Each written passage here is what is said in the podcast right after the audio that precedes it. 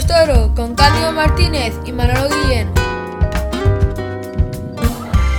Otra semana esta que hemos vivido de nuevas y grandes emociones, emociones por la vía de la épica, emociones con los fieros y bravos toros de Victorino Martín y emociones también con los mansos encastados de Victoriano del Río, pero sobre todo emociones con la entrega y la firmeza y el buen momento y el oficio y el sitio de Borja Jiménez, que se embolsaba este domingo por derecho propio y merecidísimamente tres orejones en las ventas con los victorinos, tres orejas que pudieron ser varias más de haber enterrado hasta la bola el acero en sus tres turnos que mató a la primera con medias estocadas tendidas. Y emociones por la entrega infinita y el valor arrojado de Paco Ureña, que el viernes se jugaba la vida también en las ventas para dar una vuelta al ruedo después de plantarle cara a un toro manso y extraordinariamente complicado, un toro de banderillas negras de Victoriano del Río.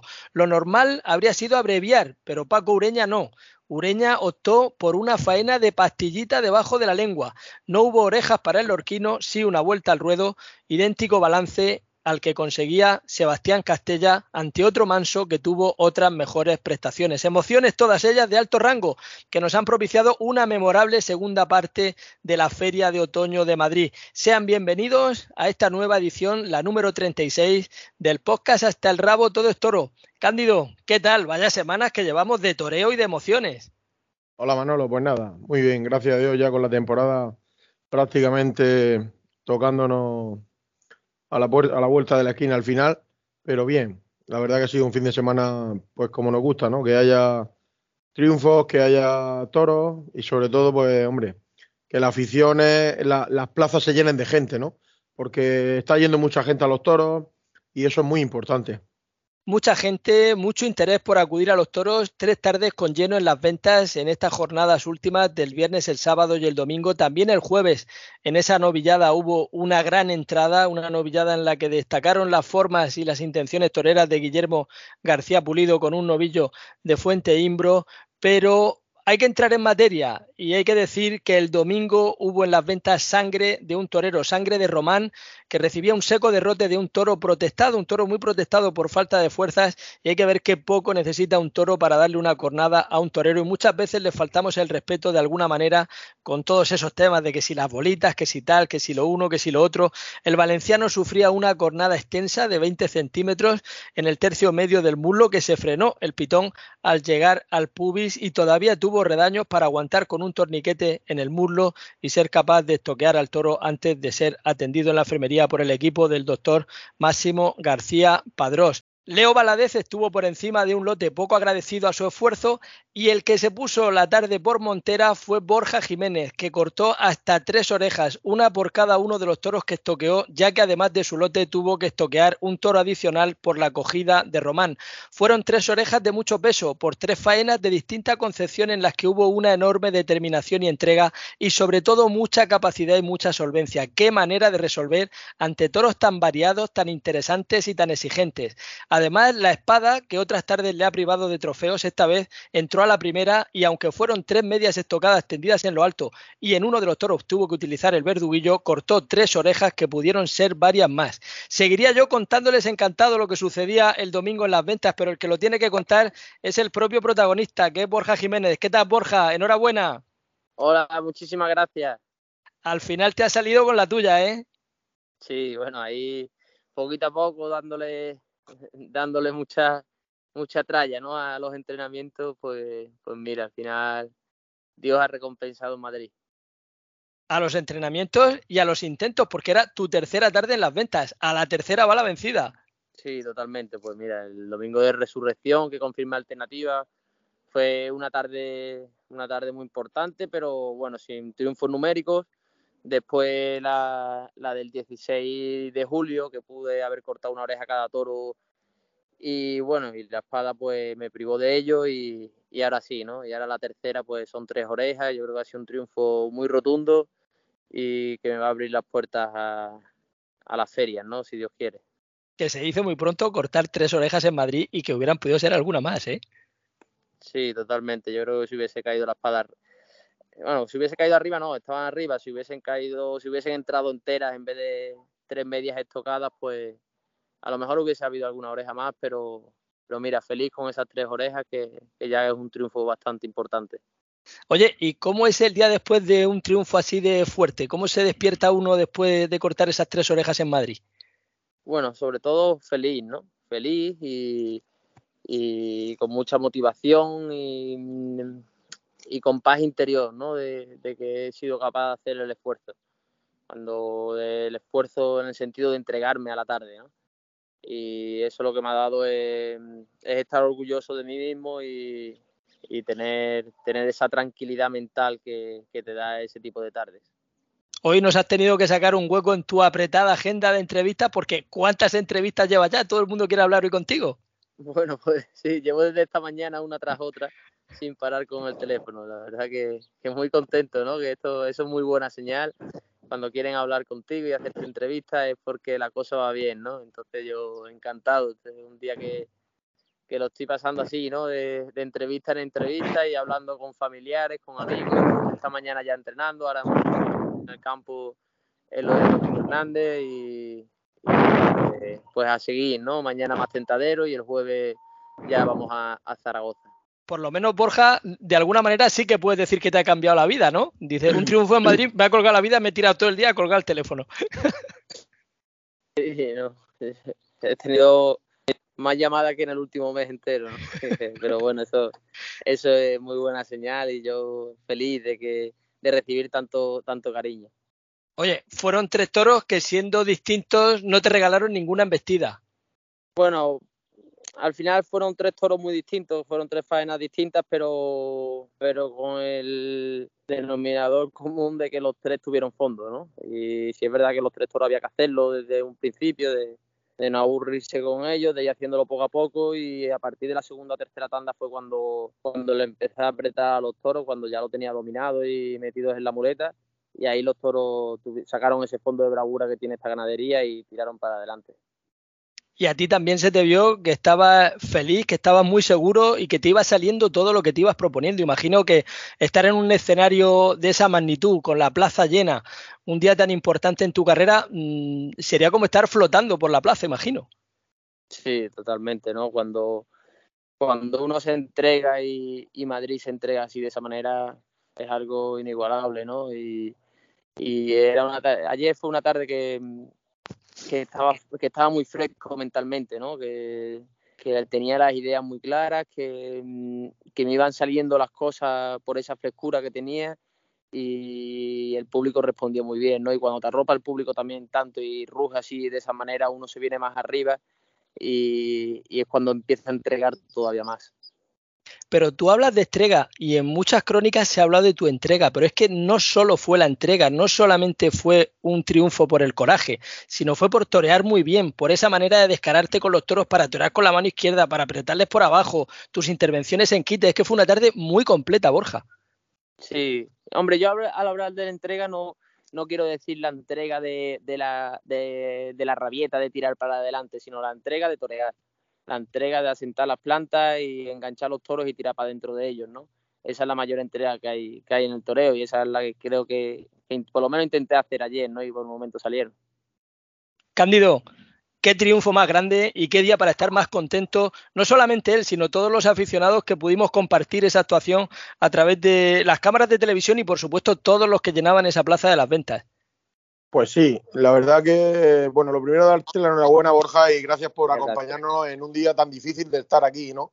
Porque supongo que después de cortar tres orejas de la manera que las cortaste con esa rotundidad ayer en Madrid, eh, pues un tío, un tío como tú se tiene que sentir pues muy orgulloso, ¿no? Porque por encima de, de torero eres un tío humilde y, esta temporada que, que te hemos visto desde el principio con la entrega que ha estado toda la temporada. Y yo creo que ayer eh, era el premio al cúmulo de, circunstancias que han pasado durante toda la temporada, que tanto en la Copa Chenel como en otras actuaciones, por unas cosas o por otras, no ha habido ese triunfo rotundo, pero que ayer eh, se juntaron los astros, como, como luego dicen, para que Dios te pusiera en el camino de que pudieras triunfar y demostrar el, el torero que llevas dentro. Sí, totalmente, ¿no? Si ha sido una temporada que, se ha ido mm, dando pasos muy firmes hacia adelante en cada tarde que hemos ido dando, Es verdad que tenía el triunfo en la mano de Pamplona, que se me fue con la espada. En Madrid me pasó igual la, la, pasada, la pasada vez que fui. Y faltaba ese triunfo rotundo en plaza de primera, ¿no? Eh, aunque he ido triunfando también en diferentes plazas que, he ido, pero me faltaba ese triunfo fuerte, ¿no? Y ayer, y ayer lo conseguí, ¿no? Que era como la guinda que le faltaba a la temporada, aunque todavía me queda Zaragoza y el Festival de Sevilla, que, que son dos fechas fundamentales también en mi carrera, que, oye, que reafirmar lo de Madrid el otro día, ahora en Zaragoza y en Sevilla, pues me va a dar mayor credibilidad. Pero lo que esté tranquilo todo el mundo es de que lo de este domingo en Madrid, lo de estas tres orejas, no ha sido ni flor de un día, ni la suerte de una tarde de verano, ni por supuesto que se haya agotado los recursos de Borja Jiménez. No ha sido la faena de tu vida lo que se vio en Madrid, sino que fue mm, todas las condiciones puestas al servicio del toreo de un torero con muchas posibilidades en el que ya creíamos de antemano en él y que por fin ha podido rematarlo con la espada, porque mm, lo que hiciste ayer tal vez lo has hecho otras muchas tardes este mismo año en Madrid pero no habías tenido la suerte de coronarlo con la espada. Yo creo que se abre mm, un abanico de posibilidades para poder ver al Borja Jiménez en su máximo esplendor durante todos los próximos contratos que te deben venir a raíz de lo de ayer, Borja. Sí, totalmente, ¿no? Yo creo que, que, como he dicho antes, todas estas corridas de toros atrás, pues, pues me ha servido para que llegue muy cuajado a Madrid en esta en esta tarde y, reafirmar todo lo que llevo de temporada, que era fundamental, ¿no? Reafirmar toda la temporada que llevaba y bueno, y Dios quiera que ahora empiecen a llegar más contratos, que eso ya no es cosa mía, que eso ya es cosa de las empresas y de mi apoderado y nada, yo a seguir mi camino, a seguir preparándome, a seguir mentalizado mucho para cada tarde que me vean, que me vean mejor que la anterior, que es lo que, que es la única preocupación que yo tengo, ¿no? Lo demás no está en mis manos. ¿Y el apoderado? El, Julián Guerra, ¿el apoderado qué dice? Bueno, pues muy contento, ¿no? Al final hemos echado muchísimas horas este año juntos entrenando, yendo al campo, haciendo muchos kilómetros de tentadero de un lado para otro, muchas conversaciones de toros. Y al final es una recompensa todo el año que hemos echado, ¿no? Eh, ha sido un año oye, no ha sido fácil, ¿no? en el sentido de las horas y horas que hemos echado de entrenamiento, de, terminar altas horas de la madrugada, muchos, muchos días, porque no estaban saliendo bien el entrenamiento y repetirlo y repetirlo y, bueno, eso, eso no es fácil para, ni para Julián como apoderado que estaba ahí corrigiendo cada mínimo muletazo, cada mínimo detalle del muletazo, como, como, para mí, ¿no? Ha sido algo, algo duro en el sentido de las horas que se han tenido que echar, pero gracias a eso pues se está viendo recompensado en la plaza. Las satisfacciones se ven siempre después. Esa es la soledad del artista en, esas horas en silencio. Oye, y en casa, en casa ya tienes la experiencia de haber tenido a, otro hijo que saliera por la puerta grande de Madrid, a tu hermano Javier. en casa ya. Ahora estamos empatados, mi hermano y yo. Él salió con una de, con una de Bañuelos en 2016 y tú con una de Victorino, ¿no? La tuya está más fresca, más reciente. La tuya está aún más fresquita. La, mía obviamente es más nueva, ¿no? Que es de, ahora, pero, pero sí, ¿no? Eh, creo que somos dos privilegiados por haber podido cruzar Madrid, la puerta grande de Madrid a hombros, que, que está al alcance de muy pocos, que ya sabemos que muy pocos toreros lo consiguen y que lo hayamos conseguido encima los dos, pues es algo muy grande para nuestra familia. Cándido, dispara que tenemos que ir dejando a Borja que tiene muchas llamadas por el teléfono. Pues mira, eh, yo veo eh, un equilibrio emocional que creo que Julián Guerra es una persona ideal que se lo da a Borja. Eh, creo que se han juntado dos, dos genios, porque tanto Julián en su parcela como Borja en la plaza han unido dos personas muy, muy diferentes, pero a la vez que, han sabido congeniarse, ¿no? Y, y, me alegro muchísimo, ¿no? Pero en esto momentos difíciles de cuando no toreabas tanto, Borja, eh, ¿qué persona ha sido clave para decirte, oye, Borja, para adelante que, tú aquí tienes que tener algo importante dentro de ti que tienes que demostrarlo? Porque ha habido pues, momentos donde se toreaba muy poquito.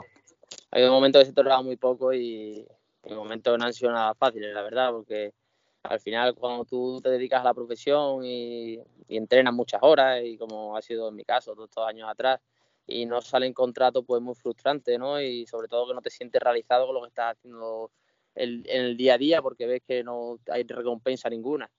pero, pero ahí le debo mucho a mi familia, ¿no? A mis padres, eh, a mi hermano, a mi hermana, pero mi madre siempre me decía, eh, cuando estaba yo ahí que, que, no sabía qué hacer, porque como no me salía nada, oye, son varios años seguidos y al final uno necesita también un poquito de estabilidad económica ya cuando va cumpliendo una edad que no me la estaba dando el toro. Y mi madre me, siempre me decía, dice, el toro te tiene guardado algo muy grande para ti, sigue ahí, sigue, sigue insistiendo que, que, ya verás cómo, cómo, tiene algo grande guardado. Y me, lo, y me lo ha dicho tantas veces que, que le eché cuenta, ¿no? Le eché cuenta y seguí, seguí, seguí hasta que mira, pues, pues esta ha sido la primera recompensa, ¿no? Que falta mucho por hacer, obviamente, esto nada más el comienzo, pero, pero ya es un gran paso adelante en mi carrera. Y está claro que queda mucho por delante porque tienes mucho hambre, ser capaz de irte a la puerta de Chiqueros después de tener asegurada la puerta grande y poner en riesgo el poder, oye, perder esa, esa sensación, esa ilusión de cualquiera que quiera ser torero, ¿no? Que siempre está ahí esa quimera de ir a Madrid, salir a hombros. Tú ya lo tenías en el bolsillo y fuiste capaz de tirar la moneda una vez más al aire para irte a esa puerta de Chiqueros. Eso dice mucho de ti. Sí, yo creo que era fundamental, ¿no? Después de las dos orejas, tener otro toro más ahí y decir, no, si yo, yo no solo vengo por la puerta grande, yo lo que quería demostrar con esa puerta de chiquero que, que no es que venía, aparte de venir por la puerta grande, obviamente, pero lo que, lo que quería demostrar a la gente, al público, a los aficionados y los profesionales, que quiero ser alguien en el toro. Quiero ser alguien como torero de verdad y, y esa yo creo que era la mejor forma de demostrarlo en, e, en, ese caso. Y por eso cogí y me fui a la puerta de chiquero, ¿no? Para demostrar esa, mm, esas ganas de, de tener de tener, de ser alguien importante en el toro. Es que después, cuando te pusiste con el toro con la muleta con la mano izquierda, cada paso que dabas adelante, decía, mm, es que estás cruzando esa raya que en cualquier tropezón te pierdes ese triunfo, pero hubieras ganado lo que estabas apostando, que era el reconocimiento y haberte ganado por derecho propio esa rotundidad en esa puerta grande, sin fisuras, esos tres orejones y esa salida en volandas, como merece un torero de tu categoría. Borja. Muchísimas gracias qué pena que no te hubieran dejado jugar la final de la Copa Chanel este año. Bueno, pues fíjate, son las cosas, ¿no? Si hubiese, si hubiese ido esa tarde, pues hubiese estado seguramente acartelado el 12 de octubre en vez de la de Vitorino, ¿no? Y gracias que pasó eso, he, estado en la de Vitorino y he podido cortar las tres orejas. Entonces nunca sabe uno el destino eh, que tiene y nunca sabe lo que es lo mejor, ¿no? Así que yo creo que en mi caso más, me ha venido me ha venido rodado para que esta tarde sea mi tarde clave del año pues a disfrutarlo, a seguir con el pie en el acelerador y esta semana, como tú dices, tienes dos retos muy importantes, muy interesantes, ese festejo el 12 de octubre en Zaragoza, ese, esa vuelta tuya a la maestranza de Sevilla, aunque sea en un festival, en un festejo más agradable, pero seguro que vas a ser el foco de todas las miradas y de todos los objetivos en esas dos corridas. Borja, enhorabuena, a disfrutarlo y a no levantar el pie. ¿eh? Muchísimas gracias, seguir apretando y que no se escape. Es lo importante te seguiremos dando el follón. Mucha suerte. Como quiera, muchísimas gracias. Un abrazo. Un abrazo. Muchas gracias, un abrazo.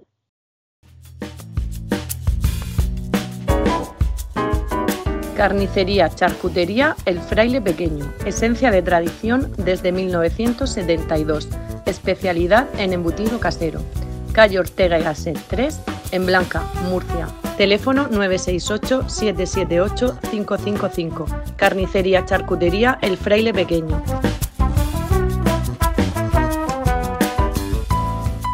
Hay que ver, Cándido, cómo es la vida. ¿eh? En un momento cortas tres orejas en Madrid y hoy te funden la batería del teléfono con tantas llamadas y con tantas entrevistas. ¿Cómo somos los periodistas?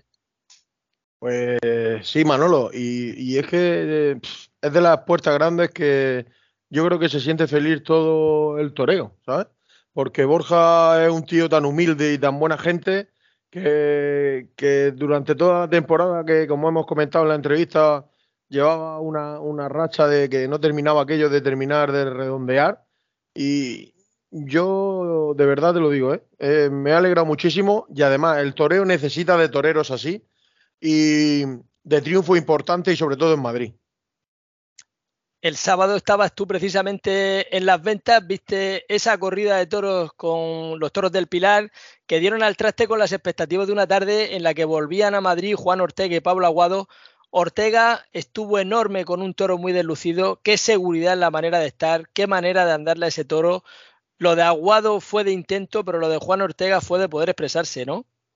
La tarde del sábado en Madrid únicamente hubo un quite de Juan Ortega durante toda la tarde y lo demás pasó sin pena ni gloria, porque lo primero que la corrida no terminó de estar bien presentada para Madrid, iba por debajo de Madrid y la gente protestó desde el primer toro hasta, hasta el último, ¿no? Lo que pasa que la corrida, bueno, el primer toro parecía que iba a tener menos fuerza, al final se mantuvo y el resto de la corrida, pues sin, sin caerse, pero sin tener ese fondo de bravura ni de raza que, se le espera a una ganadería tan buena como el Pilar, ¿no? Pero ya te digo, la corrida muy, muy bajita de todo y no invistió en la muleta y es que los toreros no pudieron hacer nada. Fue una tarde vacía de contenido, pero sí que es cierto que la gente venía predispuesta a ver torear. Eh, por los aledaños a la Plaza de las Ventas durante toda la mañana se veía mucha gente de Sevilla que vino a ver a, a sus toreros y por supuesto mucha gente de, Salamanca, ¿no? Que vinieron a ver a, Damián Castaño que, que, no tuvieron opción, la verdad que, que no tuvieron opción.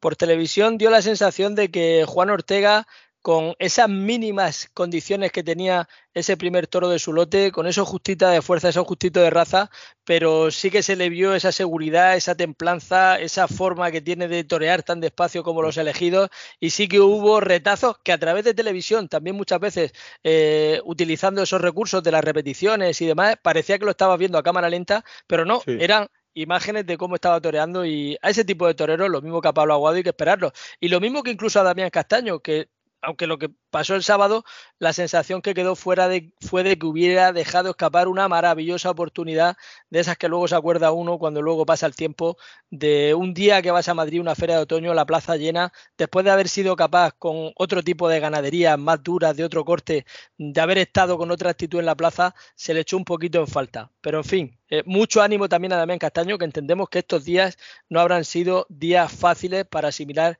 lo que sucedía en Madrid el otro día. Y los que no dejaron pasar la oportunidad fueron el viernes Sebastián Castella y Paco Ureña con esos dos toros mansísimos de Victoriano del Río. El de Castella sacó buen fondo y transmisión después de una lidia súper competente por parte de José Chacón y también Rafael Biotti.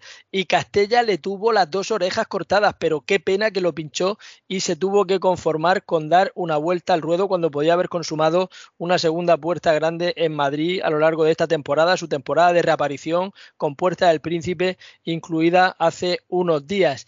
También dio una vuelta al ruedo Paco Ureña con el otro toro mansísimo de Victoriano del Río, pero que ese toro no tuvo el fondo del toro de Castella, sino que fue un manso que no quería pelea, que se defendía arrollando, pero es que el que arrolló de verdad esa tarde fue Paco Ureña, que estuvo realmente impresionante por esa forma de ser capaz de asumir el riesgo y de despreciar de alguna manera todas las consecuencias de lo que podía haber sucedido allí. O sea, era un toro para haber abreviado con él y salió dispuesto a hacerle faena, lo intentó en los medios, pero es que después hubo momentos en los que llegó a robarle muletazos encerrando al toro hacia adentro de pitón a pitón, con trincherazos, con trincherillas, con recortes, flexionando la rodilla, realmente impactante para quienes tuvimos la ocasión de valorar lo que entendíamos que se estaba haciendo con un toro digno de que le hubieran sonado los cascabeles de las mulillas más pronto que tarde. Terminamos la información de la feria de otoño diciendo que la empresa Plaza 1 de Rafael García Garrido ha elegido a Manuel Jesús El Cid para sustituir a Morante de la Puebla en la corrida de este jueves con motivo del Día de la Hispanidad. En ella actuarán finalmente El Cid, Alejandro Talavante e Isaac Fonseca.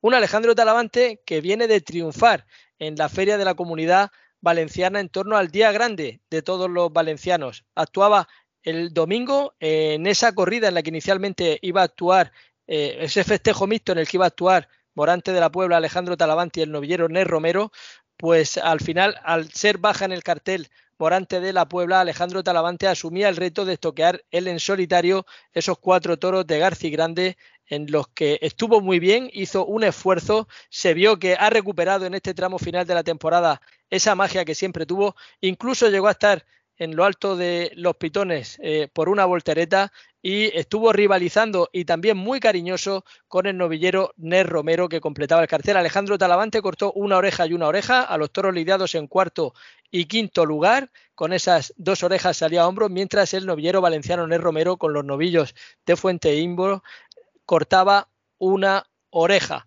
Y este lunes se celebraba la novillada de ese día de todos los valencianos, el día de la comunidad valenciana, en el que ha dado un golpe muy interesante, un toque serio de atención el novillero albaceteño Alejandro Peñaranda. Cándido.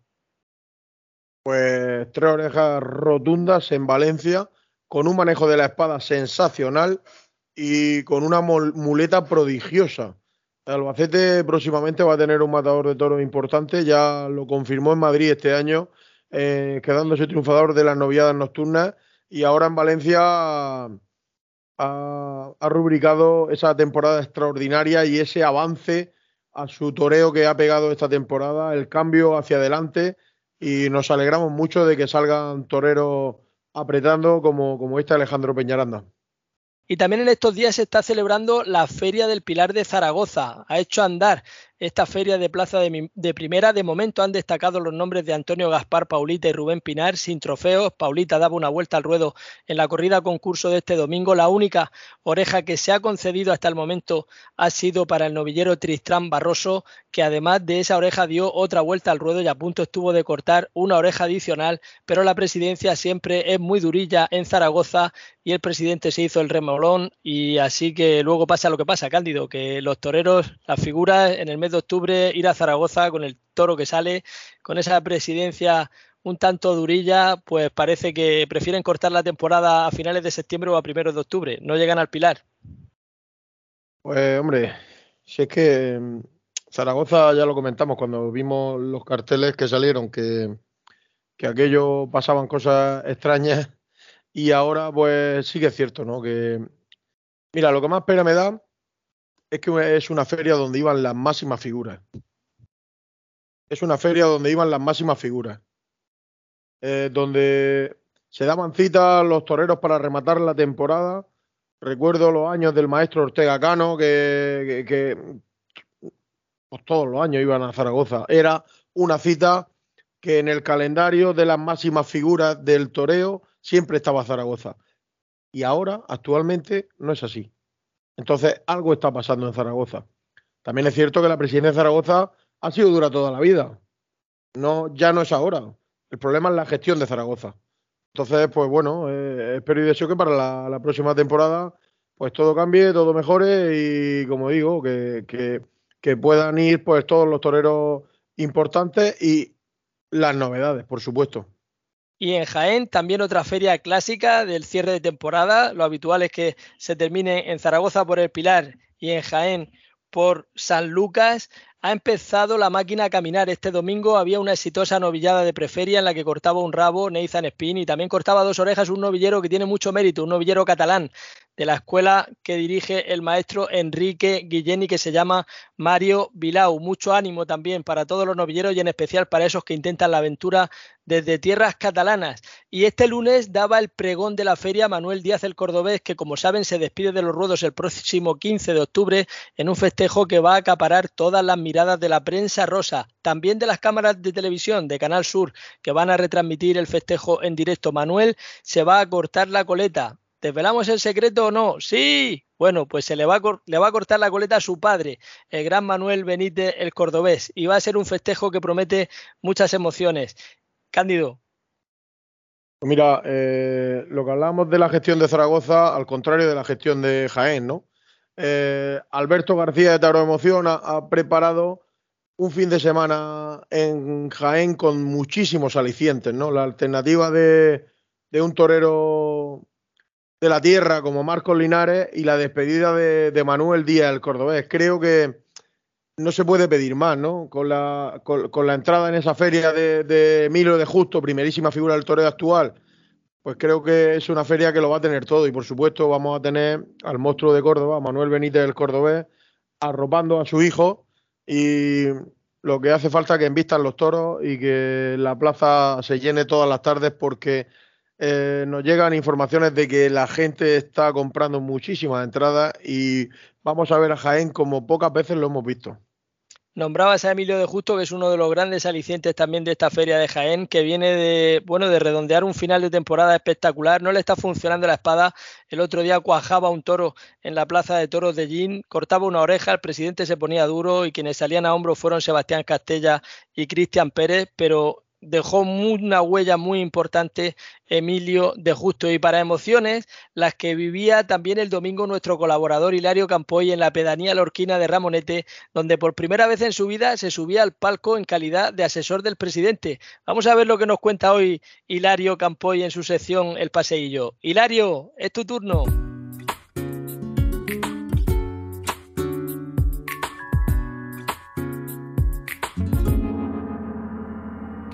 Manolo Cándido, Boris, oyentes. Esta semana les voy a hablar de la experiencia que un servidor ha tenido como asesor técnico en materia artístico-taurina que el pasado día 8 de octubre tuve el placer de experimentar. Pues ya ven, con el cambio de gobierno en Lorca corren afortunadamente aires taurinos en mi querido pueblo, gracias a que nuestro alcalde Pencho Gil, taurino hasta la médula, apoya de manera frontal y sin complejos de ningún tipo la celebración de festejos taurinos en nuestra localidad. Pues así las cosas, Pencho Gil se estrenó en esta legislatura como presidente en un festejo en la pedanía lorquina de Ramonete, una corrida de rejoneo en la que destacó Sebastián Fernández. Y tuvo a bien que el asesor taurino fuera yo. Confianza que le agradezco, pero no sé hasta qué punto soy merecedor de ella. Ya saben ustedes que el asesor taurino, según el reglamento, o tiene que ser un profesional taurino retirado, o en su defecto, un aficionado de notoria y reconocida competencia. No soy profesional taurino ni en activo ni retirado, a pesar de mis sueños de niño. Aficionado sí, y mucho. Ya lo de notoria y reconocida competencia es harina de otro costal. Empeño le pongo y agradezco a mi querido alcalde que pensara en mí. Una grata experiencia que desde luego no me importaría repetir. Y la verdad es que uno piensa que si se asume responsabilidad en una plaza portátil, ¿cómo debe ser presidir y asesorar en una corrida de Madrid o Sevilla? Ya lo respetaba, pero desde hoy si cabe lo respeto más. De hecho, hay hitos presidenciales que para bien o para mal han quedado grabados en nuestra memoria. Los últimos, el rabo de Morante con polémica o no, como ustedes quieran, otorgado por el presidente Luque Teruel, y que estuvo precedido tras ese no tienes vergüenza en la corrida anterior en la maestranza, dirigido por Morante al presidente Gabriel Fernández Rey. Sonado fue el fracaso del presidente Jesús María Gómez, ante la devolución indebida de un manso de la Rambla a los corrales, en mayo de 2018 en las ventas, yo estaba ese día en la plaza, tuvo la desaprobación de la masa de los aficionados venteños. Creo que en Madrid después solo ha presidido un festival, cosas de las ventas y sus perdones. Y si hay que hablar de un presidente insigne, creo que a nadie de edad madura se le habrá olvidado don Luis Espada.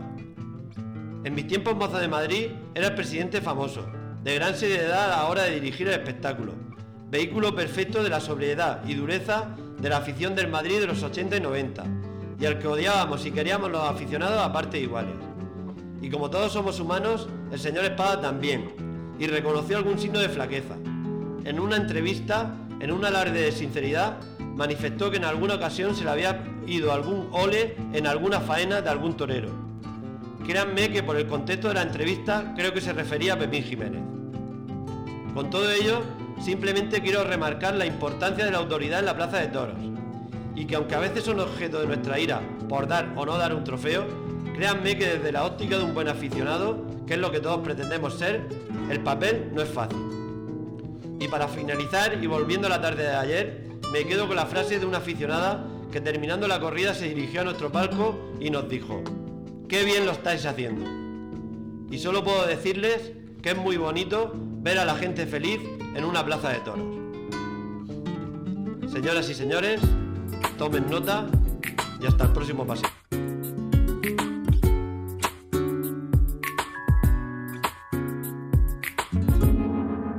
Tomamos nota, Hilario, tomamos nota. Como diría Andreu Buenafuente, nadie sabe nada. Enhorabuena, Hilario, por esas vivécdotas. Y ya asoma por detrás de la puerta nuestro querido Boris Burillo con la caja de sorpresas y de exigencias que trae siempre cada semana en su sección Banderillas Negras. Un saludo, Boris.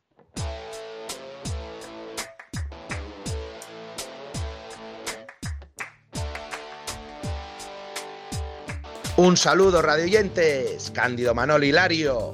Se me han acabado los clines con tanta emotiva despedida, pero barrunto que nos están preparando otro... no sé cómo definirlo, da igual. Marcos Pérez. Un novillero con buenas formas toreras que creo que no le están llevando buena estrategia a sus apoderados. Demasiado entre algodones en una profesión tan dura. Lo preparan ya para figura.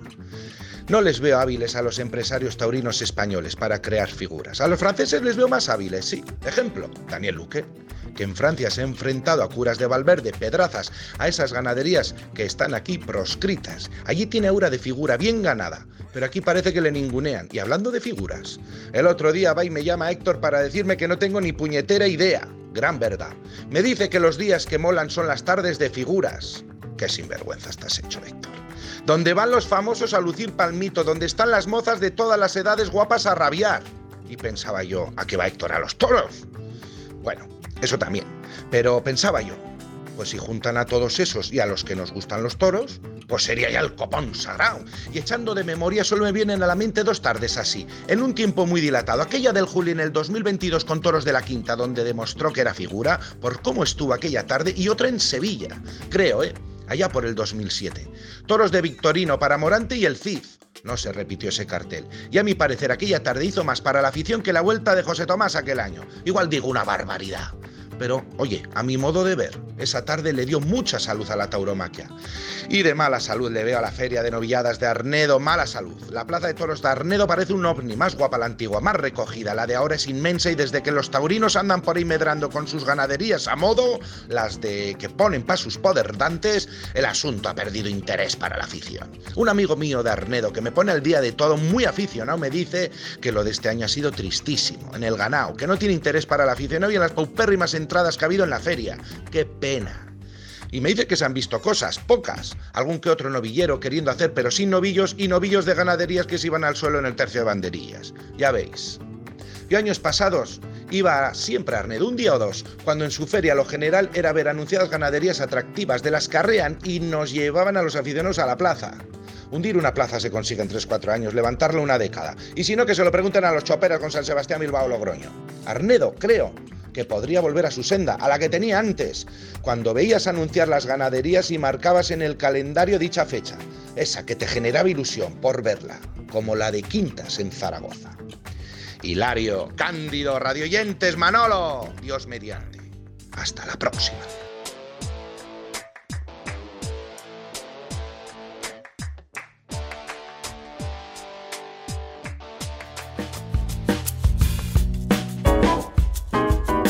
Carnicería, charcutería El Fraile Pequeño, esencia de tradición desde 1972, especialidad en embutido casero. Calle Ortega y Gasset 3, en Blanca, Murcia. Teléfono 968-778-555. Carnicería, charcutería El Fraile Pequeño. Y es tiempo ahora de ocuparnos de otros asuntos. Juan Bautista va a continuar como empresario de la plaza de primera francesa de Mont de Marsan. Un Juan Bautista que es apoderado de Daniel Luque, que se veía obligado a cortar la temporada definitivamente después de la machada que ha conseguido. Lo hemos venido cantando aquí semana tras semana. Reaparecer de una fractura de peroné en tan poco tiempo solo lo puede conseguir un tipo con mucho amor propio. Y un Juan Bautista que además de ser empresario en diferentes plazas francesas como esta, donde renueva de Mont de Marsan, además de apoderar a un figurón del toreo en momento de plena sazón como Daniel Luque, pues también apodera a un novillero con gran futuro, a Marco Pérez, que aunque a Boris, por lo que hemos escuchado en su sección, no le llama mucho la atención la forma en la que están llevando su carrera, nosotros, o yo por lo menos, creo firmemente en Marco Pérez como una promesa para el toreo del futuro. Acaba de cumplir 16 años de edad, va a debutar este próximo domingo con picadores en la plaza de Istres. De Istres. Es que es difícil para los eh, que no sabemos francés nombrar este tipo de, poblaciones, pero Cándido, todos los atractivos y todas las miradas puestas a partir de este fin de semana en Marco Pérez, que está llamado a ser uno de los toreros importantes del futuro. De no, a no muy largo tiempo, ¿no? Estamos hablando de que esto ya es una realidad. No sabemos lo que pasará, Manolo, porque cuando cambie al utrero pueden pasar muchas cosas. Lo que no hay duda es que Juan Bautista se lo está bordando a Marco Pérez. Y si hay alguna persona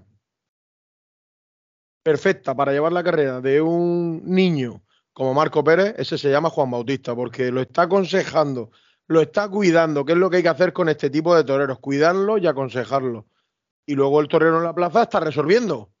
O sea, eh, y tiene toda la eh, ilusión de toda la afición puesta en él. Y ojalá y Dios quiera que rompa y que se convierta en un figurón del toreo, porque es que lo que el toreo necesita son toreros así, con aliciente, que lleven gente a la plaza. Y Marcos Pérez lo tiene todo eso. Marco, Marco, en singular. Marco Marcos, Pérez, Marco Pérez. Marcos Pérez es el matador de toros, que es hijo de Massimino Pérez, nieto del gran ganadero eh, y llorado Domingo Hernández, fundador de García Grande, pero no hay que, no hay que combinarlo. Es que a, a, Boris también en su sección también se le ha ido lo de la S con el Marcos. Y estamos hablando de Marco Pérez, el novillero salmantino, que es normal también, Cándido, que haya mmm, esas. Eh, cuando hay un torero que tiene tantas posibilidades, siempre es cuestionado. Cuando alguien lleva una carrera de un torero así, también le puede decir, no, es que lo estás cuidando mucho, es que va en festejos en los que no compite con otros novilleros, es que, a ver, se está midiendo, se ha medido con toreros con mucho más oficio, con mucho más bagaje que él. El año pasado cortaba ese rabo e impresionaba en la Real Maestranza de Caballería de Sevilla. Fue capaz de ese 15 de mayo en la Plaza de Toros de las Ventas encerrarse con tres novillos en solitario a plaza llena esa re responsabilidad para un chico es hay que ser un crack para ser capaz de templar los nervios en un día o en días así tan claves. Eh, Marco Pérez está tocado con la varita. Y otra cosa es que, que, lo, que lo respeten los animales y que, y que tenga suerte la criatura, pero es que tiene todo, porque mira, tiene una, una madurez que no parece de la edad que tiene. Hablas con, lo escuchas hablar y ya te transmite mmm, muchas cosas. Una educación por el toreo y por, y por, la vida a las personas, de la manera que, que, habla, lo que, lo que comunica cuando habla. Comunica como, cuando habla igual que comunica en la plaza cuando torea. Te llega su mensaje, tanto como torero como como persona. Y eso es muy importante. Entonces, pues bueno, yo creo que estamos delante de, una futura figura del toreo. Eh, no quiero compararlo ni con Juli, ni con Daniel Luque, ni con nadie, porque cada uno tiene su carrera, tiene su trayectoria, pero sí que es verdad que, yo recuerdo a Daniel Luque, un tentadero en, perdón, que, que, me, que, me, he ido, Núñez del Cubillo, una tarde que iba yo con Alfonso Romero allá, estuvimos tentando, y Daniel Luque le, le llamaban el Dani, que su padre venía de ayuda con Manuel Díaz, el cordobés, que esa tarde tentamos eh, Manuel Díaz Cordobés, Alfonso Romero, y salió el Dani que venía con su padre a acompañarlo al tentadero en la vaca de Manuel Díaz Cordobés. Y ahora, viendo a Marco Pérez, pues me recuerda eh, eh, aquellos momentos de Daniel Luque en el campo que era un genio. Fuera o sea, de serie. yo no he visto un torero como Daniel Luque en el campo de niño, ahora he visto a, a Marco Pérez. Entonces son toreros que tienen algo especial lo tenía Daniel Luque cuando empezaba, lo tenía el Juli y ahora está Marco Pérez. Entonces lo que, lo que deseamos y lo que estamos, vamos, todos los aficionados con ganas es de que, de que todo eso cuaje y que, y que bueno, de alguna manera pues se, convierta en otra figura del toreo como, como ellos pero que ha habido muchos niños prodigio en el toreo y unos han desarrollado, unos han llegado a marcar una época y otros no. El otro día me acordaba de Juan Pedro Galán, que también fue hace pues 35 o 40 años niño prodigio y saludaba a Daniel Luque cuando conseguía esas dos orejas en Sevilla en el callejón de la plaza y pues la verdad que el toreo es muy ingrato, el toreo es muy complicado, es una profesión de riesgo, están expuestos a la suerte, están expuestos a una cornada, a cualquier lesión, a cualquier accidente, a un error en la gestión de su carrera, a que se te vaya una oportunidad y es un auténtico milagro cuando vemos carreras tan extensas de auténticos figurones que han empezado tan de niños. Y hablando de oportunidades y de toreo de base, tenemos que referirnos a lo que va a suceder estos días en una localidad granadina, la localidad localidad granadina de La Peza, conocida por esa fiesta que hubo tan, tan grande hace unos meses y que fue la fiesta más mediática con todas aquellas personas que inundaron pues los aledaños de esta población granadina. Pues allí hay una peña de aficionados muy importante que trabajan todo el año con esmero para tratar de cuidar al máximo las actividades que realizan en torno a sus días festivos. Se trata de la Peña El Primer Palo, que va a celebrar sus habituales jornadas taurinas coincidiendo con esas ferias y fiestas que allí celebran. Alcanzan ya la edición vigésimo cuarta, ya hablamos de palabras mayores, lo que tiene ese mérito especial. Y así el próximo sábado, día 14 de octubre, a las 9 de la noche, van a acudir personalidades tan importantes como el matador de toros Eduardo Dávila Miura y la periodista Victoria Collantes para hablar de las distintas perspectivas del toreo. Enhorabuena a todos los amigos de La Peza, donde tuve la suerte de acudir el año pasado y salí encantado de conocer aficionados de tanto nivel como los que hay allí y les invito a todos ustedes a presenciar este tipo de tertulias y, como no, los festejos que se celebran en la plaza que tienen cuadrada, una plaza con talanqueras, donde el que tiene mérito es el que se sienta en el primer palo, el palo más cercano al suelo, y de ahí el nombre de esta peña, la peña, el primer palo de la peza en Granada, que este año además van a celebrar dos festejos, una novedad sin picadores con Mariscal Ruiz y Pedro Luis el día 12 y para el domingo día 15 van a celebrar una novillada picada con el Melli y Víctor Cerrato. Y en los dos festejos se van a lidiar reses de Julio de la Puerta. Y Cándido, ya se han agotado las localidades para el festival que se va a celebrar en Guillena, en Sevilla, el 22 de octubre, a beneficio de su cabalgata de Reyes. El festejo va a ser amenizado por el cantador Paco Candela y en él van a participar con novillos de Espartaco, Manuel Jesús El Cid, David Fandila El Fandi, Manuel Escribano, Cayetano Rivera Ordóñez, Alfonso Cadaval y el novillero Mariscal Ruiz. Y ese mismo día, al mediodía, a las 2 de la tarde, va a haber un evento en el término municipal de Colmenal Viejo, en la finca La Peralera, donde van a actuar nada más y nada menos que los viejos roqueros, las viejas glorias del toreo, como son José Ortega Cano, Gregorio Tebar el Inclusero, Carlos Escolar Frascuelo, Juan Antonio Alcoba Macareno y va a rematar el más joven del cartel que es Antonio Sánchez Puerto. Cualquiera se lo pierde. Madre mía. Uf. Y te, y te digo más, van a salir picados. Eh, para ellos torear eh, un momento de, de máxima expresión y, van a querer estar cumbres todos. Y va a ser un momento, hombre, para el aficionado y para el que nos gusta todo este tipo de, de cosas y ver a toreros de este tipo, de este nivel, pues, hombre, ya están mayores, pero, pero seguro que, que sus retazos de, de, de arte y de, sentimiento, seguro que los plasmarán. Vamos, esta semana están sudando la gota gorda porque están toreando de salón todos los días y entrenando como si fueran a torear la beneficencia. Totalmente, totalmente. Su mentalidad es estar bien. Otra cosa es luego lo que pase, ¿no? Pero ellos se mentalizan. Y es que al final, cuando, cuando estamos hablando de toreros tan importantes, eh, le dan un respeto a lo que, a lo que, a lo que es el toreo. Es que el toreo es eso no es llegar a, reírse con los amigos, no, es llegar a competir y a estar bien. aunque, sea con, aunque, sea con una becerra. Hombre, por supuesto, por supuesto. Yo no entiendo el toreo. Si, mira, el toreo es una, entre comillas, competición individual, donde hay que triunfar y donde vas solo y vuelves solo. Y no vale estar por allí a pasártelo bien con los amigos. No, para eso están los bares y vais y te tomas una caña. Pero cuando uno se viste de torero o va a torear, tiene que ser para triunfar y ser el mejor. Esa es mi opinión. Pues una brillante idea quien haya concebido este festejo, que no es otro que William Cárdenas, que además es gerente de esta finca de la Peralera. Estaremos muy pendientes de lo que sucede en el término de Convenal Viejo en este festejo tan simpático y tan sugerente. Nos vamos a ocupar ahora, en unos segundos, como es habitual, de las noticias de la región de Murcia. Nos va a dar la entrada precisamente el maestro José Ortega Cano. Hola, soy José Ortega Cano y quiero mandar un saludo a toda la afición. Hasta el rabo todo es toro. Escucharlo. Muy grande el maestro José Ortega Cano. No nos cansamos de darle las gracias por ese saludo para todos los oyentes hasta el rabo todo es toro. Hay que hacernos seco de corridas de toros que, en las que están participando toreros de nuestra tierra.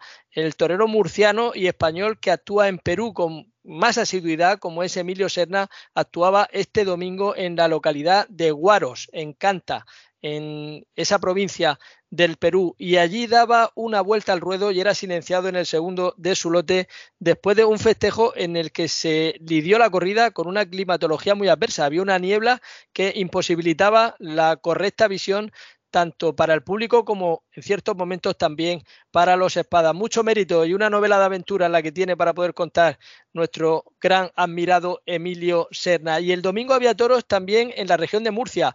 En Torrepacheco se celebraba una novillada picada con la plaza casi llena para ver triunfar al novillero local Víctor Acebo que cortaba tres orejas ante sus paisanos y a Miguel Serrano que cortaba cuatro y un rabo del mejor lote. Era premiado el sexto toro con perdón, el sexto novillo de Román Sorando con la vuelta al ruedo y el rejoneador Felipe Alcaraz que también completaba este festejo, paseaba una oreja. Cándido, ¿qué tal se dio la cosa por Torre Pacheco?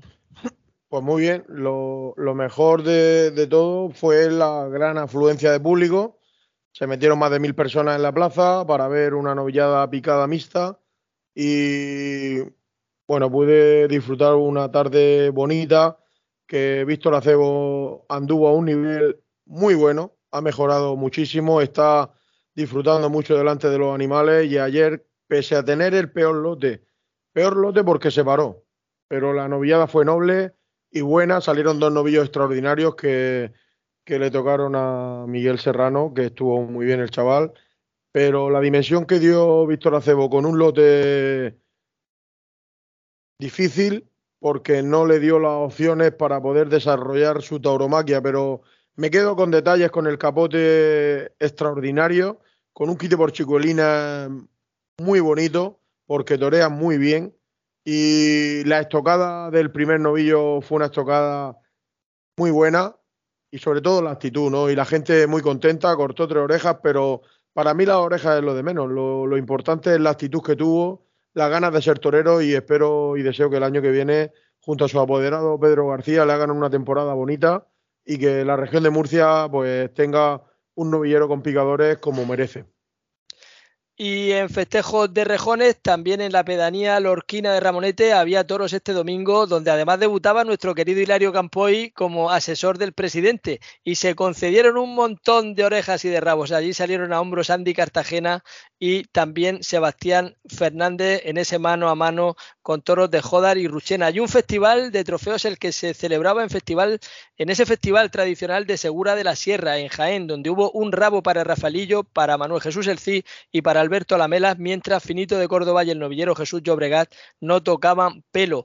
Y todavía quedan festejos por celebrarse en la región de Murcia en lo que queda de temporada, aunque sea en modalidad de clase práctica como ese que se va a celebrar el próximo domingo 15 de octubre en la finca El Toril, propiedad de Paquito de la Vega en el término municipal de Mula, donde se va a disputar la final del curso de aficionados prácticos de la Peña Amigos del Toreo de Alcantarilla que dirige Luis Sánchez Guerrita. Y más actividades, las que desarrollan las diferentes peñas y asociaciones taurinas, como la del Quite de Calasparra, que prepara un viaje para sus socios y allegados en el puente de diciembre en el que van a visitar las fincas ganaderas de Prieto de la Cal, Celestino Cuadri y Los Millares y ya han colgado el cartel de nueve billetes para ese viaje en autobús cándido cualquiera se apunta, ¿eh? Sí, bueno, la verdad que aquí en Murcia también se vive el toreo de una manera especial. Tenemos muchos frentes y sobre todo, pues bueno, tenemos muchas ilusiones, ¿no? Yo como mozo de espada, otro como aficionado, cada uno a su manera, ¿no? Pero lo que está claro que, que próximamente en la región de Murcia habrá noticias bonitas que reseñar y seguro que serán noticias donde el aficionado de verdad de Murcia se va a alegrar de muchas cosas que, próximamente pasarán por Murcia. Pues Cándido, a ti te escucho la próxima semana. Claro que sí, Manolo. Nos despedimos y la próxima semana estaremos aquí con, con nuestros amigos y nuestros oyentes para seguir hablando de toros y, bueno, pasar un rato a gusto. Y al único murciano que todavía le quedan festejos en ruedos españoles es a Paco Ureña que torea este martes en Zaragoza y el próximo 21 en el Festival de Chinchón. Y a esta hora, ya antes de finalizar este espacio, es momento de que nos pueda atender el matador de toros lorquino Paco Ureña, que viene de triunfar con fuerza en la Plaza de Toros de las Ventas, de jugarse la vida con un manso de Victoriano del Río, como hemos venido comentando a lo largo de este espacio y a quien tenemos que dar la enhorabuena bien grande, Paco. Muchas gracias, Manolo. Una tarde dura, una tarde cuesta arriba y un torero con una capacidad para tirar la moneda y donde lo normal y lo lógico y tal vez lo coherente hubiera sido cortar la faena, abreviar, incluso salir con la espada, pues tú saliste a plantear batalla, a plantear faena de las grandes. Bueno, la verdad que sí, que, bueno, pues al final eh, la tarde, pues bueno, se puso un poquito pues con, este toro nuestro difícil, ¿no? El primer toro no estaba inválido y no, no estaba mal y, fue un toro que no tuve opciones de poder mostrarme. Y bueno, pues este la verdad que así fue un toro con, muchas dificultades, pero que bueno, le agradezco mucho a, Dios y al toro que, me dejó por lo menos expresarme con él y hacer eh, lo que yo soy como torero y la filosofía que yo tengo en mi vida pero te dejó expresarte, no. Tú impusiste allí tu ley y allí se hizo lo que tú quisiste. Bueno, él también colaboró, ¿no? Él también colaboró, ¿no? Eh, porque, bueno, pues dentro de todas sus, dificultades, cuando él vio que, yo era capaz de, entregarme a él, pues él también tuvo esa, esa pizca, ¿no? de, de, entrega, ¿no? Eh, por lo menos de, querer pasar en el, en el embroque, ¿no? Que, bueno, pues eso a veces cuando los animales tú estás entregado siempre te dan muchas cosas. Pongamos en situación y en contexto, eh, nuestros oyentes son todos aficionados, pero lo normal es que el toro tenga bravura y sea el que acometa. Y en este caso, ese toro de Victoriano del Río lo único que hacía era huir, espantarse querer quitarse al mundo de encima y tú saliste allí, te plantaste con él en los medios y le ofreciste tu verdad más descarnada, Paco.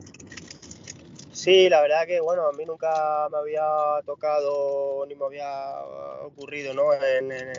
ni en el campo ni en, ni en una plaza, ¿no? un toro que era incapaz de, bueno, pues fuimos incapaces, ¿no? De, pararlo con el capote ni, ni, de picarlo, ¿no? Era algo, eh, pues la verdad que yo nunca lo, bueno, a mí nunca me había tocado, ¿no? Eh, incluso fíjate que el primer cuarto toro de, Sebastián Castela pues hizo cosas muy similares pero luego la verdad que el toro rompió y esa mansedumbre que, se atisbaba lo primero pues se convirtió en un toro con muchas posibilidades no pero este animal no la verdad que, ya te digo que, no pudimos ni pararlo con el capote ni picarlo, ¿no? El toro estaba sin picar eh, y, la verdad que, bueno, pues ahí la verdad que acrecentan mucho el poder de ellos y las dificultades, ¿no? Y, en banderillas la que formó el toro, esas banderillas negras, los hombres de tu cuadrilla pasaron momentos de verdadero apuro.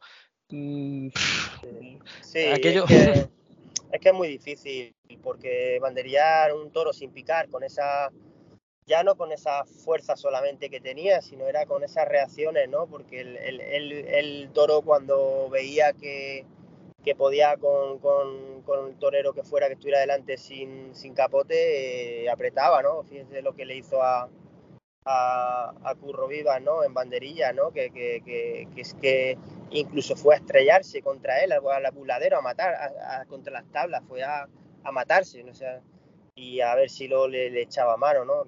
Entonces, pues fue muy, muy complejo, ¿no? La verdad que, bueno, también hay que agradecer que el presidente le pedí rápidamente el cambio y, accedió, ¿no?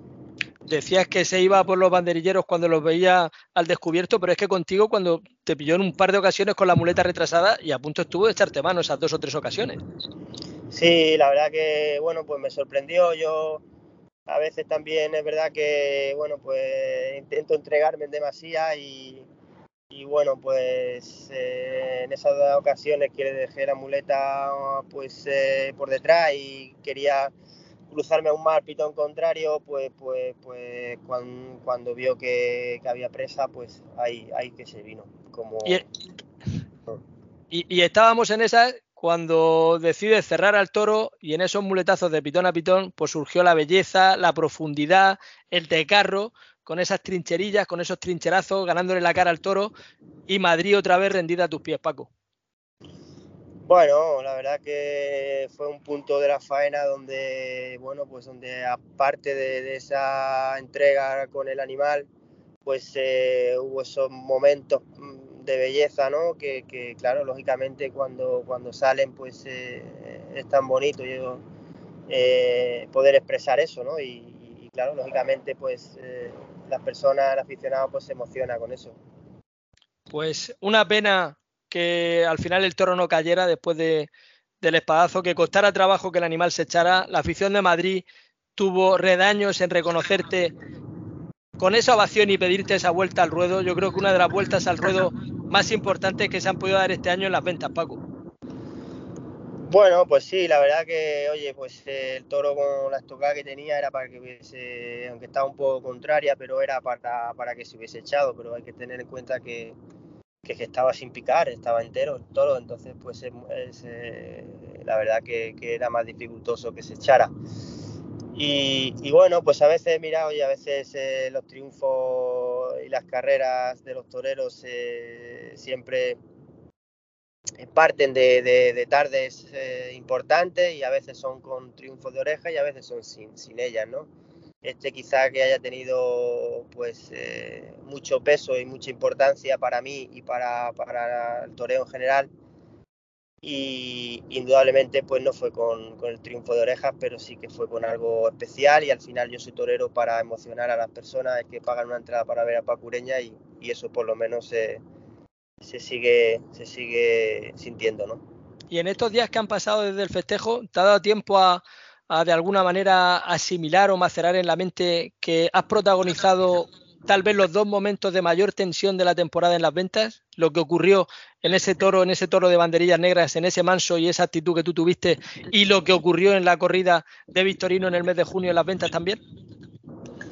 Sí, la verdad que sí. Eh, eh, eh, bueno, los toreros a veces eh, pasamos, o todas las, personas que necesitamos crear, pasamos por muchos estados emocionales, ¿no? Indudablemente, una vez estamos mejor, otra vez estamos peor, pero sí que es verdad que cuando uno está equilibrado y, sabe ver las, cosas desde un punto objetivo de, dónde quiere ir, de cómo es, dónde vas, pues ayuda mucho, ¿no? Y, y en este caso es verdad que, que, a mí pues no me ha sorprendido para nada eh, la actuación del otro día eh, porque bueno, pues creo que tengo muchas cosas dentro y tengo una filosofía de la vida y del toreo que bueno, pues que, que, que, cuando sale pues marca algo, ¿no? Es muy difícil, pero, pero es así al final de mi trayectoria. Y, y bueno, y no me cambia para nada, no eh, tanto en, en, los días de, de, derrota o de no triunfo, como en los días de, de gloria, pues yo creo que hay que mantener un equilibrio y, y, y, ese equilibrio, gracias a Dios, ahora mismo lo tengo. Y luego eres incansable, no has tenido toros después de ese festejo en la Feria de Otoño, pero hoy mismo vienes del campo, vas camino ya de Zaragoza, donde actúas este martes. Eh, la verdad que no paras, Paco. Eh, lo intento, lo intento, ¿no? Pero soy un afortunado, la verdad que doy gracias a Dios y a la vida porque puedo hacer lo que más me gusta y, indudablemente pues cuando no toreo y tengo la oportunidad de, de, de poder ir al campo, pues eh, intento hacer todo el campo que puedo porque me apasiona torear, ¿no? Y, y creo que para mí es eh, algo muy bueno por, porque, bueno, pues quizá el problema que yo tengo de visión cuando dejo tiempo de torear, pues eh, me cuesta un poquito más de trabajo y, bueno, así pues eh, también es una forma de, de, llevarlo, de llevarlo, ¿no? Eso.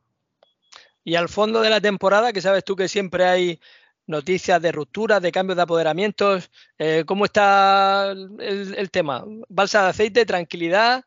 ¿Seguiréis tú y, y Juan Diego juntos? ¿Habrá algún cambio?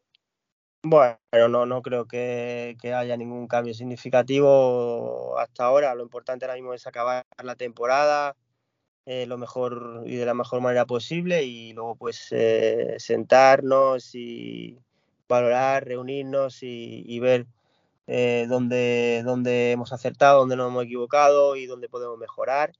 Pero bueno, la verdad que yo creo que eh, estamos haciendo nuestro camino muy bien, muy duro, pero muy bonito.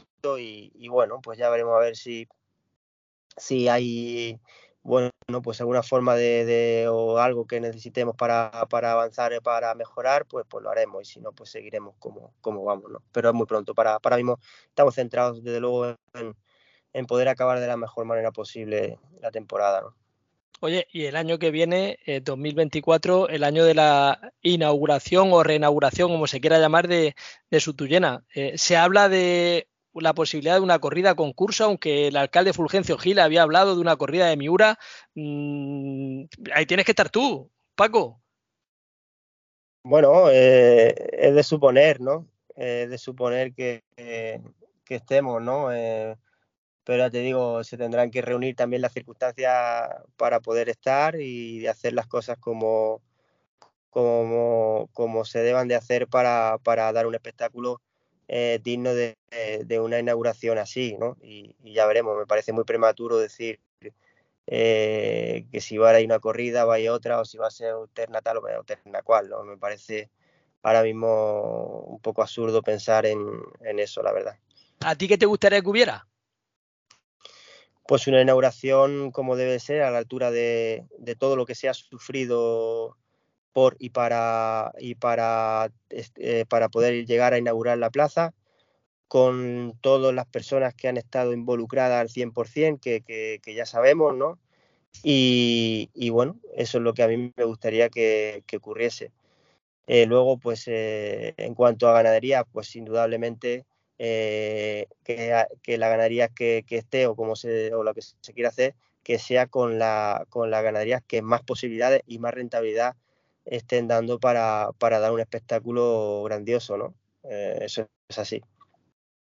Pues eso es lo que debe ser, que se cuiden todos los detalles y que sea un festejo memorable como merece Lorca y como merecéis todos los lorquinos después de todo ese desierto que habéis tenido que pasar desde el 2011, al que estamos todos unidos, pero vosotros sois los que lo habéis sufrido más de primera mano después de aquellos terribles terremotos. Paco, y una nota dulce, ese pedazo de homenaje a la memoria de tu suegro, que en paz descanse, a la memoria de Damaso González, que se le rendía hace unos días en la Plaza de Toros de las Ventas, la Comunidad de Madrid a Damaso González, rey del temple, referente y espejo de generaciones de toreros, ejemplo de virtudes humanas por el Centro de Asuntos Taurinos de Madrid, con ese azulejo. La verdad que se ponen los de punta porque no se puede reflejar de una manera más transparente lo que ha sido el gran Damaso González.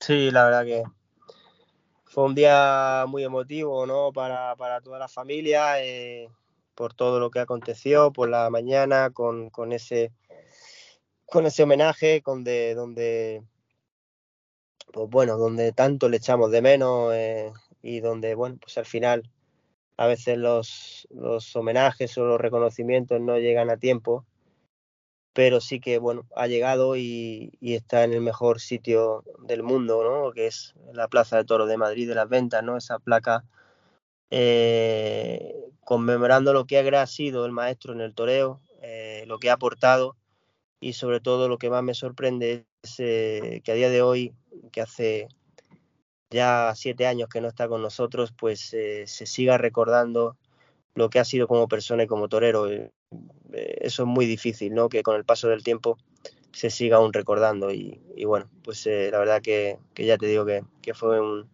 un, día, ¿no? Al final todo el día muy, muy emotivo y muy emocionante para toda la familia.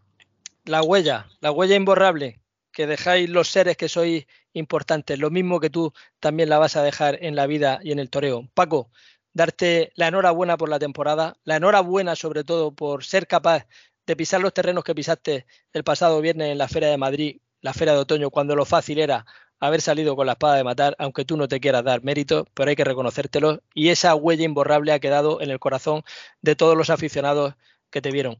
Muchísima suerte, Paco. Muy amable, muchas gracias. Un saludo. Enhorabuena.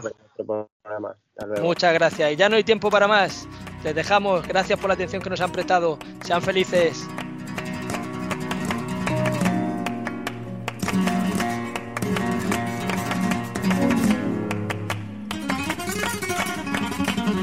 Hasta el rabo todo toro con Cándido Martínez y Manolo Guillén.